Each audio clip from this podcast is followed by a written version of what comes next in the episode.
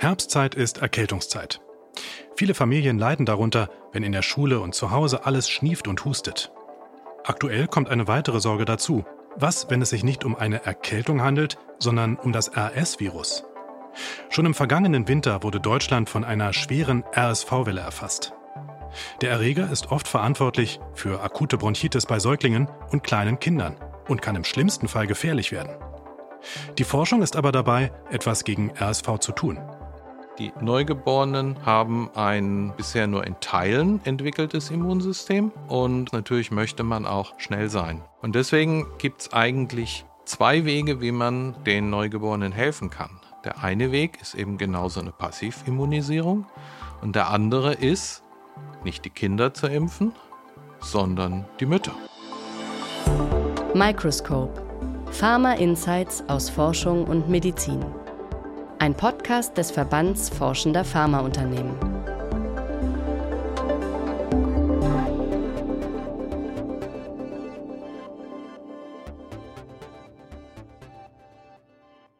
Herzlich willkommen bei Microscope. Mein Name ist Philipp 1.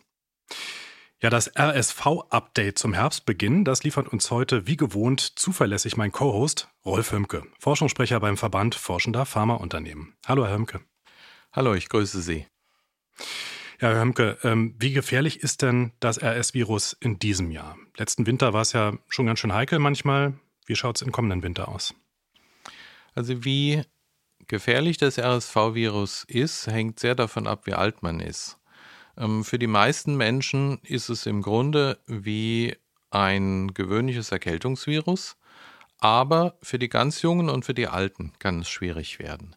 Die ganz Jungen, das heißt wirklich äh, die Säuglinge, die noch nie mit diesem Virus zu tun hatten, die haben auch keinen Immunschutz dagegen aufgebaut und die kann es eben wirklich mit voller Härte treffen. Volle Härte heißt, dass sich eben die Atemwege entzünden und das kann einfach, sage ich mal, eine unschöne, heftige Erkältungsreaktion sein, aber bei manchen schwellen die Atemwege so stark zu, dass die wirklich Atemnot bekommen und dann eben auch ins Krankenhaus gebracht werden zur Überwachung, ähm, damit ihnen nicht noch Schlimmeres geschieht. Mhm. So, und das andere sind eben die Senioren.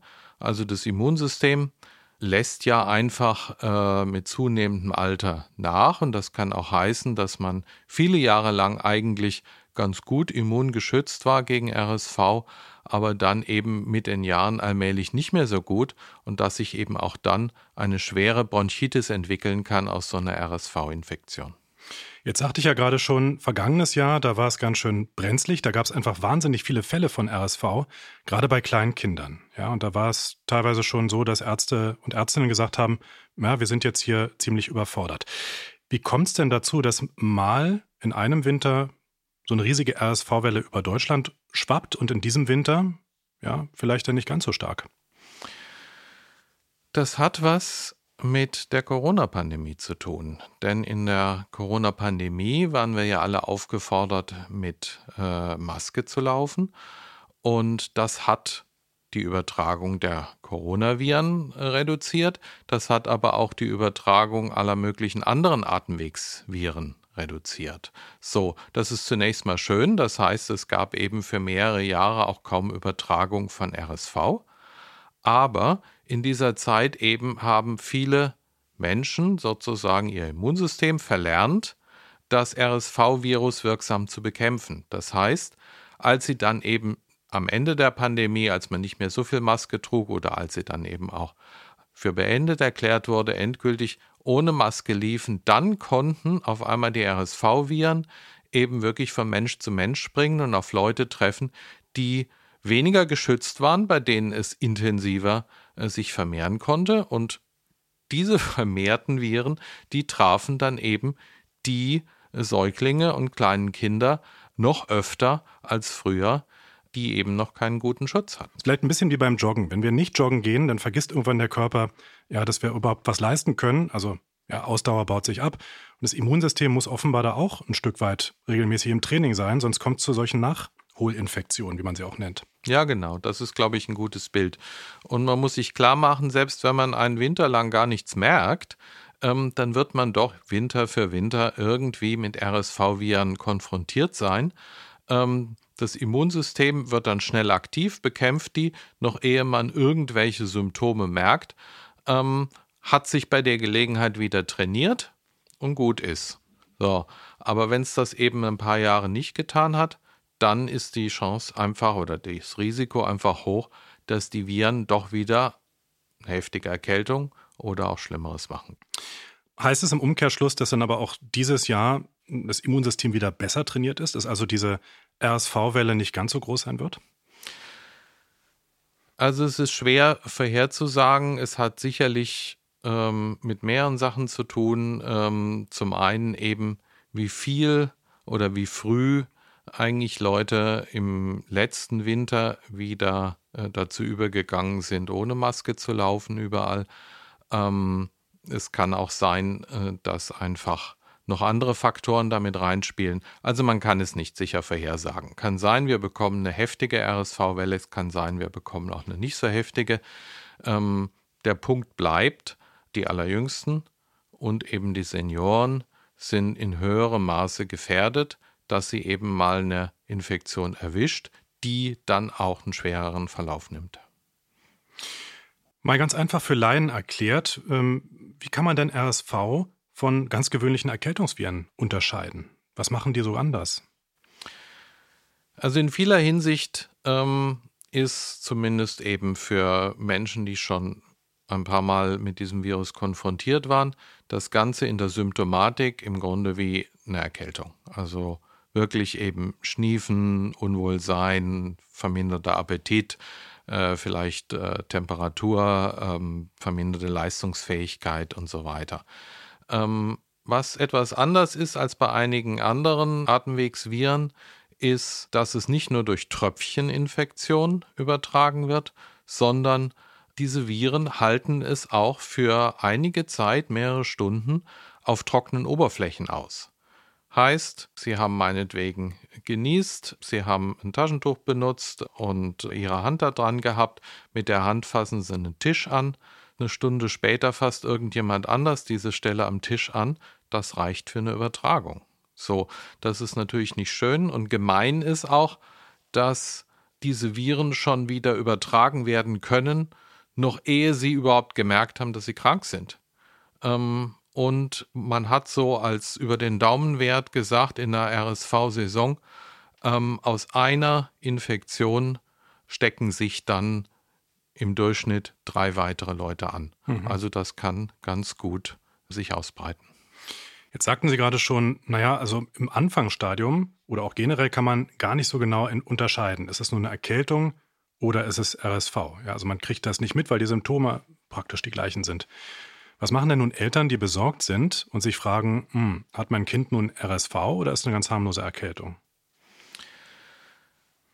Also zunächst mal, ähm, als Eltern ist man ja leider daran gewöhnt, dass die Kinder alle naselang irgendwas haben und dann heißt es einfach natürlich beobachten. Solange das einfach äh, die Symptome sind, wie bei einer anderen Erkältung auch, dann natürlich Ruhe, Zuwendung, Trinken und so weiter.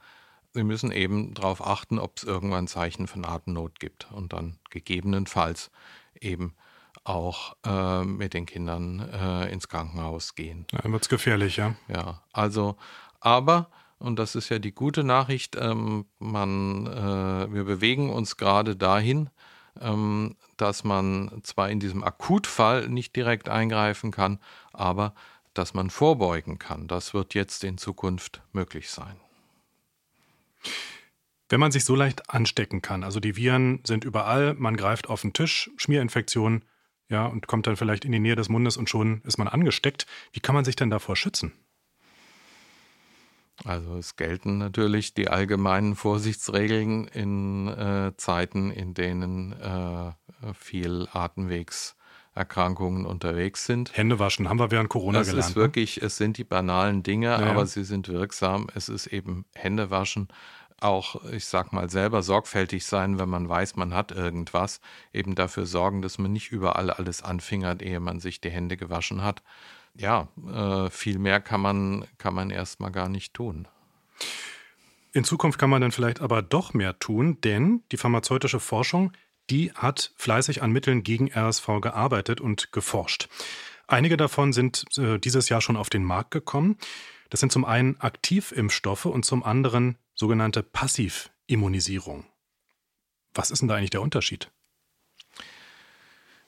Eine Aktivimpfung bedeutet, dass sie dem Immunsystem eines Menschen Teile des Erregers zeigen, mit dem er möglicherweise in Zukunft konfrontiert ist. Und das Immunsystem baut daraufhin schon einen Immunschutz auf. Wenn nachher der echte Erreger kommt, ist er aufgebaut, kann sofort loslegen und im Idealfall dafür sorgen, dass überhaupt keine Infektion richtig im Körper angeht oder sonst zumindest eine wesentlich mildere Infektion abläuft. So, ähm, das ist eine Sache, die typischerweise einige Zeit braucht. Das heißt, man bekommt eine Spritze normalerweise. Es gibt auch Schluckimpfungen so und ähm, dann braucht der Körper mehrere Wochen, um anschließend eben diesen Immunschutz aufzubauen. Wenn er dann aber da ist, ähm, dann hält er eine Weile.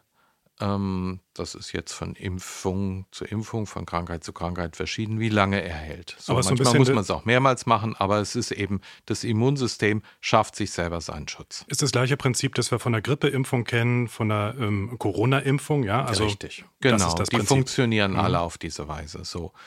Ähm, und das Immunsystem baut eigentlich einen zweifachen Schutz auf. Das eine ist, ähm, bestimmte Zellen werden eben vermehrt, die es erkennen können, wenn genau diese Erreger da sind und dann loslegen. Das andere ist, das Immunsystem produziert Antikörper. Das sind Proteine, die dann im Blut und in der Gewebsflüssigkeit äh, zirkulieren und die eben Erreger binden können und dann unschädlich machen können. So. Und diese Antikörper, die waren zum Beispiel jetzt beim Corona-Impfstoff eine der, der maßgeblichen Sachen, um das Virus in Schach zu halten. So, jetzt ist aber die Idee, wenn das doch so ist, dann kann man ja solche Antikörper äh, aus, aus dem Blut heraus gewinnen und kann sie jemandem anderen geben, injizieren, der solche Antikörper nicht hat, aber dringend braucht. Und da wären wir bei der Passivimmunisierung. Und das ist Passivimmunisierung. Mhm. So, nun wäre eben die eine Möglichkeit, sie von Mensch zu Mensch weiterzugeben, aber die andere Möglichkeit ist natürlich zu sagen, wir wissen jetzt genau, welchen Antikörper wir da am besten nehmen sollten und den stellen wir gentechnisch her in, äh, in, in Fermentern in großen Mengen und genau den können wir dann eben in Spritzen zur Verfügung stellen. So, der Vorteil ist, dass sobald eben diese Antikörper verabreicht wurden, ab dem Moment sind sie wirksam. Es gibt überhaupt keine Wartezeit. Aber es ist klar, die sind halt eine gewisse Zeit lang im Körper. Ähm, man hat inzwischen auch gelernt, wie man haltbare Antikörper macht. Dann halt, hält das auch mal ein halbes Jahr. Aber danach äh, sind die weg. Danach ist also dann kein Schutz mehr da. Das heißt also bei der Impfung, da sind wir ja gewohnt, äh, wir gehen zum Arzt, kriegen eine Spritze und dann reicht das erstmal für eine Zeit. Ähm, bei der Passivimmunisierung ist es da so, dass ich regelmäßig eine Tablette einnehmen muss, damit die überhaupt wirkt? Also die Passivimmunisierung können Sie nicht als Tablette, das muss eine Spritze sein, aber im Prinzip müsste man sie immer wieder im Abstand wiederholen. Jetzt speziell im Fall von RSV ist es so, dass ja die Gefahr, eigentlich die wirklich gefährliche Zeit, gerade jetzt für, für, für Säuglinge, ist die von der Geburt an, bis sie das erste Mal wirklich mit diesem Virus konfrontiert waren, weil es dann wirklich mit voller Härte zuschlagen kann. So, diese Zeit muss man äh, oder möchte man natürlich mit einem Schutz überbrücken. Und das kann man eben, wenn solche Antikörper dann verabreicht werden, und meinetwegen äh, dann eben für einige Monate halten. Und in diese Zeit fällt auch äh, der erste Kontakt eben mit diesem Virus. Dann wird der Körper selber, auch wenn er diese Antikörper jetzt schon hat, trotzdem natürlich das Virus kennenlernen und wird anfangen, einen eigenen Immunschutz aufzubauen, der dann für alle weiteren Kontakte mit diesem Virus schon aktiv ist. Das heißt, sie müssen eben überhaupt nur diese erste Zeit mit einer Passivimmunisierung äh, überbrücken, sozusagen. Ähm, und danach kann sich das Kind eigentlich erstmal mit seinem Immunschutz selber helfen. Wenn wir jetzt mal ganz speziell über RSV sprechen, gibt es da Fälle, in denen Sie sagen, da würde man eher zu einer Impfung, also zu einer Aktivimpfung raten und Fälle, bei denen eine Passivimmunisierung die bessere Wahl ist? Also eine Aktivimpfung ist normalerweise das, was man, was man gerne möchte, sage ich mal. Ähm, einfach weil sie eben typischerweise länger hält. So, und deswegen wurden auch für Senioren Aktivimpfungen entwickelt. So, die ersten beiden sind jetzt zugelassen. Ähm, es sind aber noch eine ganze Reihe weiterer im Moment in der Entwicklung, die dann noch dazukommen könnten. So, und ähm, eben eine Aktivimpfung für die Senioren, gut. So, bei den Neugeborenen hat man eigentlich zwei Probleme, warum eine Aktivimpfung nicht gut ist. Das eine ist, die Neugeborenen haben ein bisher nur in Teilen entwickeltes Immunsystem. Und ausgerechnet der Teil, den man bräuchte, damit bei Ihnen eine RSV-Aktivimpfung gut wirkt, der ist noch nicht gut entwickelt. So, ähm, das heißt, damit könnte man bei Ihnen nicht viel ausrichten. Das Zweite ist natürlich, möchte man auch schnell sein. Man möchte schneller sein als das RSV-Virus. So, und deswegen gibt es eigentlich zwei Wege, wie man äh, den Neugeborenen helfen kann. Der eine Weg ist eben genauso eine Passivimmunisierung und der andere ist, nicht die Kinder zu impfen, sondern die Mütter. Und auch das hat man mit Erfolg erprobt. Das heißt, wenn werdende Mütter eine RSV-Impfung bekommen, in einer bestimmten Zeitintervall in der Schwangerschaft, dann entwickeln die Antikörper, die sie auf ihr Kind weitergeben über die Plazenta und später auch über die Muttermilch. So, und damit bekommen die Kinder ihre Passivimmunisierung ähm, von ihrer Impfung Mutter. Der Mutter ja. Mhm. ja, also wenn ich das richtig verstanden habe, ist das ja auch tatsächlich einer der ersten Impfungen, bei denen das so gemacht wird und auch tatsächlich in nächster Zeit schon gemacht wird, denn dieser Impfstoff, der kommt auch bald auf den Markt.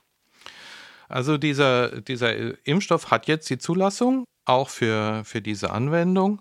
Und ja, dieses Konzept dass man eben sagt, wenn wir die Mutter impfen, dann können wir auf die Weise das Kind schützen. Die ist hier wirklich eine der ersten Male äh, zum Einsatz gekommen. Man hat das tatsächlich bei anderen Impfungen auch festgestellt. Ich glaube aber nicht, dass das damals schon das Kalkül war, sondern ähm, das hat man vermutlich als positiven Nebeneffekt äh, festgestellt.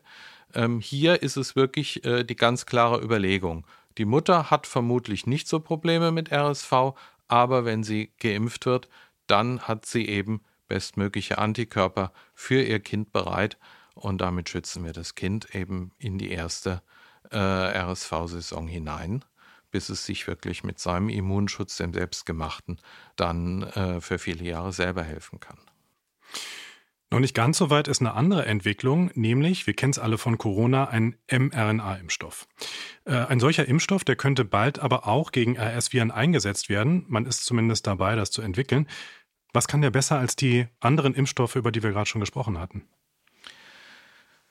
Also ich würde sagen, das werden wir sehen. Ähm, entscheidend ist eigentlich, ähm, man hat sich sehr schwer getan, äh, einen, äh, überhaupt RSV-Impfstoffe zu entwickeln über viele Jahre, weil man nicht genau verstanden hatte, was eigentlich los ist und was man, was man für ein Antigen braucht, also was man wirklich dem Körper genau für ein Virusprotein zeigen muss, damit er die richtige Art von Antikörpern macht.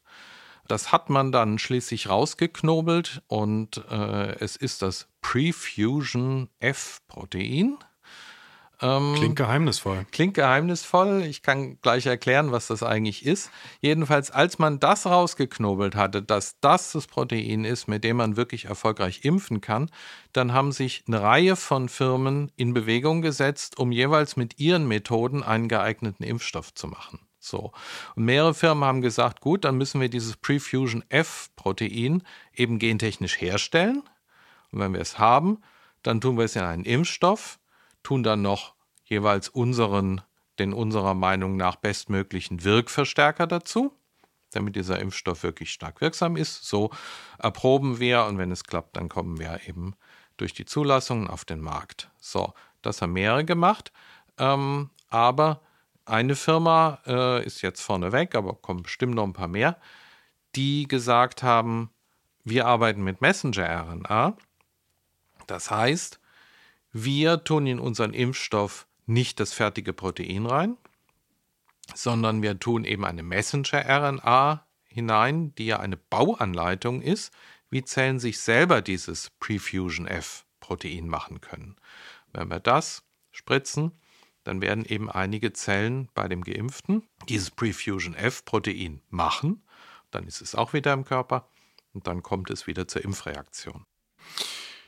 Also mRNA-Impfungen sind natürlich nur was ganz Neues, aber die anderen Impfungen, also die Aktivimpfung, die Passivimmunisierung, die gibt es ja im Prinzip schon länger. Nun fragt man sich ja, warum hat das jetzt eigentlich bei RSV so lange gedauert? Man hat es tatsächlich schon vor Jahrzehnten versucht, Impfstoffe zu machen. Und man hatte sogar mal einen Impfstoff, und das war 1966, und den hat man erprobt. Und dann hat sich leider gezeigt, dieser Impfstoff schützt nicht, sondern äh, er macht alles noch schlimmer. Das heißt, als dann eben die Geimpften tatsächlich äh, eine RSV-Infektion bekommen haben, dann fiel die viel schlimmer aus als normalerweise.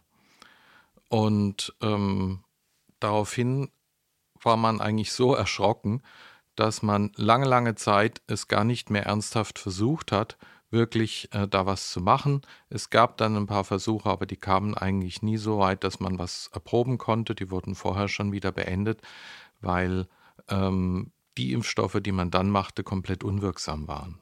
So.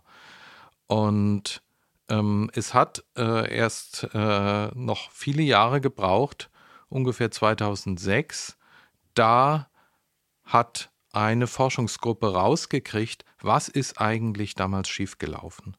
Und sie haben festgestellt, ähm, dass mit diesem Impfstoff zwar die Produktion von Antikörpern angeregt wurde, aber diese Antikörper konnten die Viren nicht stoppen.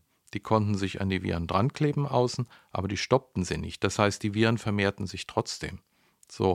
Und was dann passierte, war, dass unglaublich viele Viren äh, in den Atemwegen waren, äh, an die sich dann eben wirkungslose Antikörper dran klebten.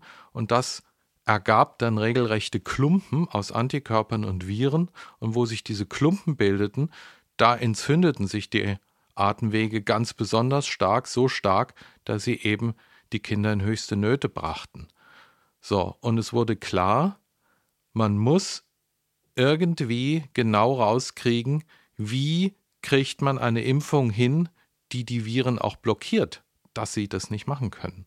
Und das hat dann eben doch länger gedauert, als Und das man hat wirklich, hat das hat äh, wirklich sehr lange gedauert, denn man merkte, man muss das Protein, was außen an diesem Virus dran ist und mit dem es eben an die Zellen andockt. Das muss man ganz genau verstehen. Und dieses Protein musste man wirklich atomgenau verstehen. Und als man es dann gesehen hat, dann hat man verstanden, was das Problem ist. Und das ist so ein bisschen so, dieses Protein setzt sich an die Zelle ran und schnappt zu. Man kann sich das ein bisschen vorstellen wie eine Handschelle. Eine Handschelle ist, hat ja auch eine Offenstellung sozusagen und dann schnappt sie zu und dann ist sie dran. So. Und ähm, bei diesem alten Impfstoff, der sorgte eigentlich nur dafür, dass irgendwelche Antikörper gebildet werden, die quasi an die zugeschnappte, an die zugeschnappte Handschelle drangingen äh, und äh, wo nichts mehr zu machen war, sage ich mal. Und man musste irgendwie es hinkriegen, dass das Immunsystem die offene Handschelle kennenlernt. Dann hat man es tatsächlich geschafft, eben eine Version dieses Proteins zu machen, das als dauerhaft offene Handschelle da ist, ähm, gar nicht mehr zuschnappen kann, sodass das Immunsystem wirklich daran lernen kann. Und dieses Protein, das wie eine offene Handschelle sozusagen wirkt, da ist, das heißt das Prefusion F-Protein, von dem ich vorhin gesprochen habe. Ähm, und das ist eben der Ausgangspunkt für alle Impfstoffe, die man jetzt hat. Aber das hat eben wirklich Jahre und Jahrzehnte gedauert, das alles rauszuknobeln. Herr Hömke, jetzt haben wir viel gesprochen darüber, wie die Impfungen wirken. Also von Aktivimpfung über Passivimmunisierung, mRNA und so weiter. Was aber vielleicht nochmal wichtig ist zum Schluss aus ja, medizinisch-pharmazeutischer Sicht, welche Kinder, welche Senioren sollten sich überhaupt impfen lassen? Und wann wird man vielleicht sagen, naja, da ist das nicht ganz so nötig? Die Unternehmen haben diese Impfstoffe entwickelt und sie haben natürlich Kriterien ausgesucht, nach denen sie überhaupt Teilnehmer für ihre klinischen Studien gewählt haben. So. Ähm, und die Zulassungen richten sich dann auch danach, wer eigentlich in diesen Studien teilgenommen hat. Also ich sage mal, wenn man eben nur Teilnehmer ab 60 Jahre hatte, dann kann man auch nur eine Zulassung ab 60 Jahren bekommen. Und insofern sind eben jetzt Impfstoffe da, aber für wen sie empfohlen werden, das ist nicht Sache des Herstellers, sondern da gibt es in Deutschland die Ständige Impfkommission, die STIKO, die dann eben sich die medizinischen Ergebnisse für alle möglichen Impfungen anguckt und ähm, auch das abgleicht sozusagen mit der Bedürftigkeit, also wer ist bei bestimmten Krankheiten besonders gefährdet. So, und die STIKO wird dann eben irgendwann sagen, ähm, für wen sie ausdrücklich diese Impfung empfehlen, für wen sie also besonders wichtig ist. Heißt also, es gibt Impfstoff, der ist zugelassen, aber für wen der wirklich denn empfehlenswert ist, das wird jetzt noch im Nachhinein verhandelt und das wird noch beschlossen. Blicken wir noch mal ganz zum Schluss in die Zukunft. Ähm, gemeinen Sie, dass RSV-Infektion jetzt mit dieser Vielzahl an neuen Impfungen und Passivimmunisierung, dass es bald kein Thema mehr ist? Also ein, ein Virus, das ähm, sich vermehrt ausbreitet mit einer Rate von, von einem Kranken auf drei, ähm, ist schon ziemlich äh, fähig, sage ich mal, äh, sich nicht so schnell ausrotten zu lassen. Das ist ganz klar. Und ähm, die Impfungen und auch die Passivimmunisierungen sind, das muss man klar sehen, zwar stark in ihrer Wirksamkeit, aber nicht 100 Prozent. Das heißt, die meisten Säuglinge oder eben Kinder vor ihrer ersten RSV-Saison ähm, und Senioren werden gut geschützt, aber es gibt immer welche ähm, auch, äh, bei denen diese Schutzwirkung leider nicht greift. Ähm, das heißt, da wird es immer welche geben. Dann dazwischen, sage ich mal, äh, sind ja ganz viele Menschen, die eben äh, im Moment gar nicht für, für das eine oder das andere in Betracht kommen. Ähm, die werden weiter natürlich RSV-Infektionen haben, werden sie hassen, sage ich mal, ähm, wie, äh, wie, wie niemand eben Atemwegserkrankungen leiden kann, ähm, aber sie werden damit leben. Insofern wird das RSV-Virus uns absehbar noch lange erhalten bleiben, aber ähm, jetzt kommt eben eine Zeit, wo gerade die, ich sag mal, die äh, am meisten Gefährdeten viel besser geschützt werden können. Und, und das ist vielleicht auch noch eine gute Nachricht dazu, Firmen haben nicht nur daran gearbeitet, eben Schutz vor RSV zu entwickeln, sondern eine Reihe von Firmen arbeiten jetzt auch an gezielten Medikamenten, die man also dann, wenn es einen erwischt hat, schnell einsetzen kann und die dann hoffentlich dafür sorgen, dass diese Infektion viel schneller wieder beendet ist, als das heute der Fall ist. Warum RS-Viren für kleine Kinder und Senioren gefährlich sein können und wie wir uns davor schützen. Das war der Microscope-Podcast mit VFA-Forschungssprecher Rolf Hömke. Herzlichen Dank für Sie an die Infos. Ja, sehr gern. Weitere Hintergründe zur aktuellen Pharmaforschung finden Sie online unter www.vfa.de. Abonnieren Sie auch gern das Format Makroscope, den Podcast zu wirtschaftspolitischen Einblicken aus der Pharmabranche. Danke fürs Zuhören. Ich bin Philipp Eins. Microscope, ein Podcast des Verbands Forschender Pharmaunternehmen. Weitere Infos aus der medizinischen Forschung finden Sie unter www.vfa.de.